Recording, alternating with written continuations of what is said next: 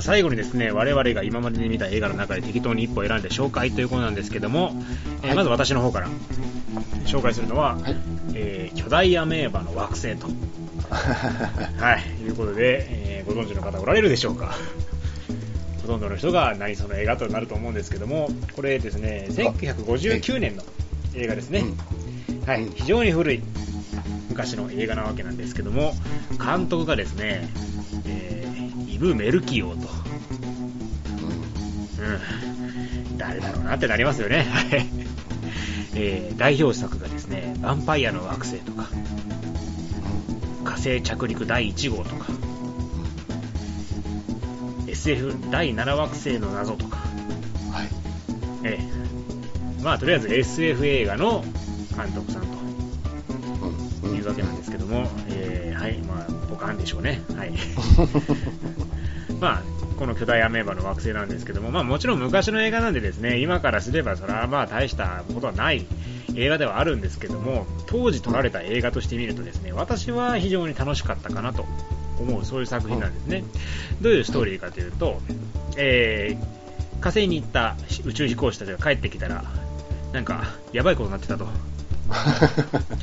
男の人は一人なんか腕にやばい腫瘍ができてるし、女の人は記憶喪失になっちゃってるしと。やばいとこれどうしたんだと。やばいです。やばいです。っていうことで、女の人が徐々に徐々にこうね、記憶を取り戻していくんですね。うん。で、それで、その巨大は、あの、火星で起きた恐ろしい出来事がだんだんと明らかになっていくっていうことなんですけども、まあ、単純に言ったらもう、まあ、まず火星にはですね、普通に生物が住んでます。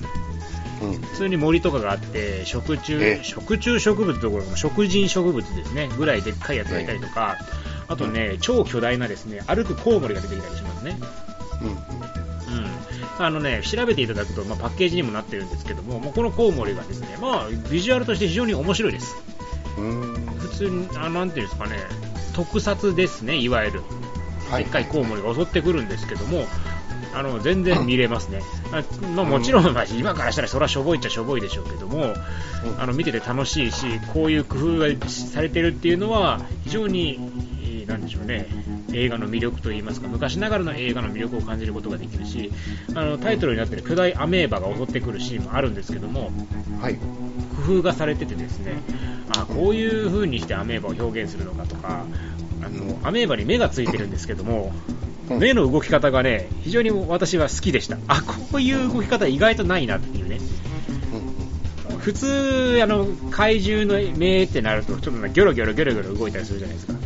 うん。そうじゃないんですね。このアメーバの目はですね、なんですか、こう、体から目ん玉の半分が、出てる感じ、要するに半球型、ドームみたいな感じで体に乗っかってるわけなんですね、半球型のドームのような形で目ん玉が飛び出てるんですけども、黒目がですねもう常にぐるぐるぐるぐる回ってるんですよ、あこの動き方新しいなと、普通、ギョロギョロ動くのに、もうぐるんぐるんぐるんぐるずっと回ってて、絶対お前それ、物見えねえだろっていう動き方をするので、これがね、まあ、魅力でしたね、私にしては。ああ、いい動き方するねと。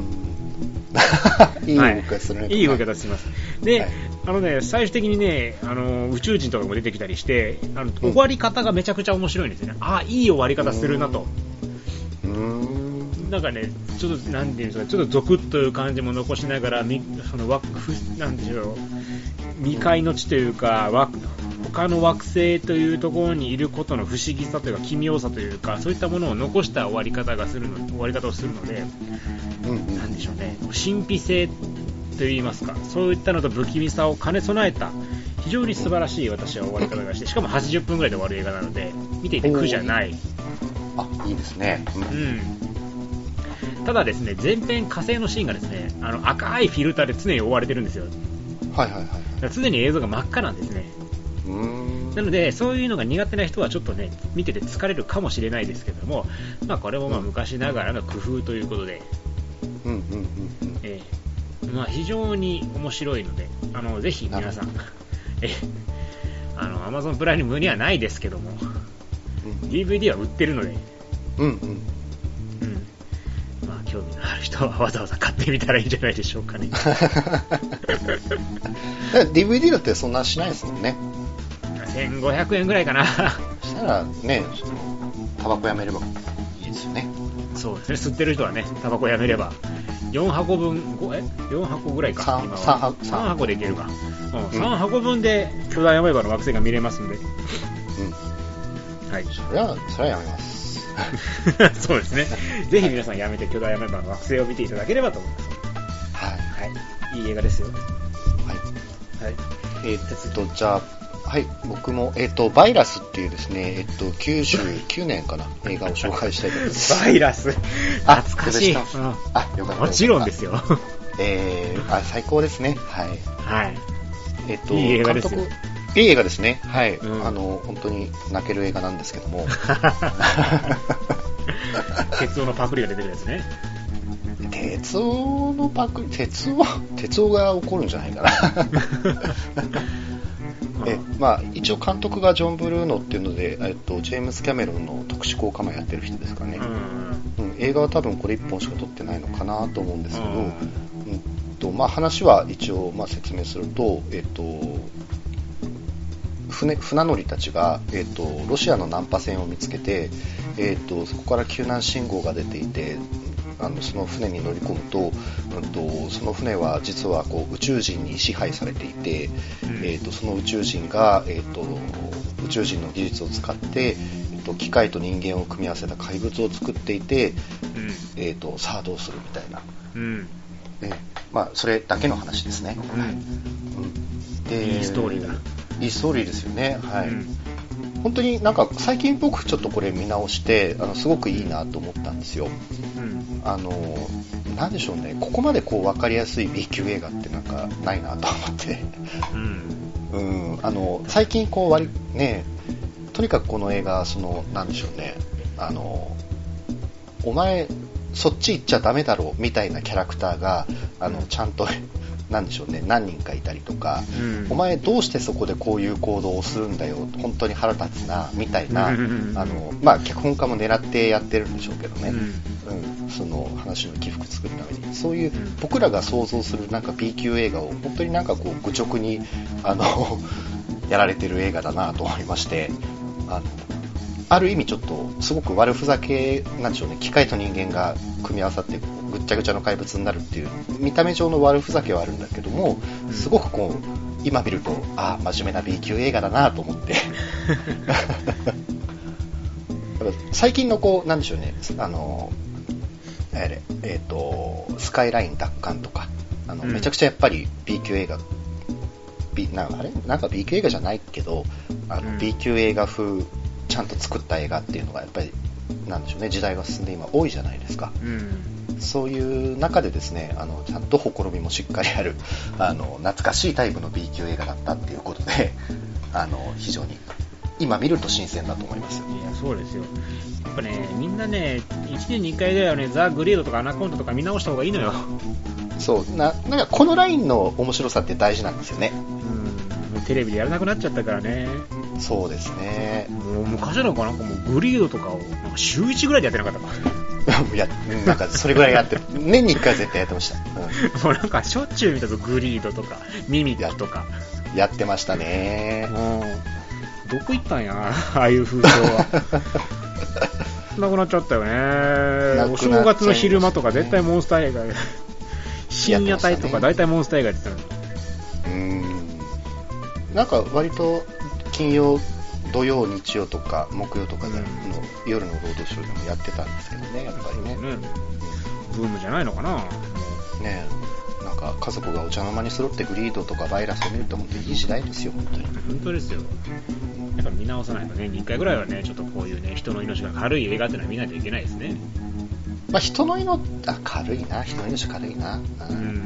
ロケットに人乗せてぶっ飛ばしたりしてた そうそう。やっぱね、1回飲み込んだやつをね、他の人を食うために吐き出してるとかね、う。そういうね、怪物が出てこないとダメなんですよ。そうですね。やっぱなんか90年代の後半のこういうモンスター映画って、まだちょっと再評価のブームみたいのはもうちょっとかかるのかなって気がしますけどそう、だね。もう一回ちゃんと溶けてほしいよね、人がね。そうですうね。ん。なんかグリードとかアナコンダとかはその辺分かってたよね。分かってましたね。うん。うんあの、安い CG がいいんですよね。そうそうそうそうそうそう。ただ、その、人が死ぬところは本気出してやるぞと。うん、うん。俳優は無駄に豪華だぞみたいなね。わ悪いやつ登場させるぞ。そうなんですよね。ほら、悪かったでしょっていうね。アナコンダと同じ年にタイタニック公開してますね。あいや、そう考えると、いや、ボルケーノとかもね、だからそういうやっぱりね、その辺のね、やっぱ、くだらない映画っていうのは、やっぱもう一度見直すべきなんですけどね。ーそうですね。あ、今逆になんでしょうね。なんかそういうラインの映画って結構フ、Hulu とかで配信されてることが多い気がするのああ、なるほどね。で、うん、もしかすると、なんかそういう、そういう感覚の映画は、もしかすると Hulu が担っていくのかもしれないですね。う ん俺、フール解約しちゃった。あー、あのね、程よい B 級バカバカしい映画結構多いですよ、あ。本当に？うん。いやー、ちょっと見直さないといかんな。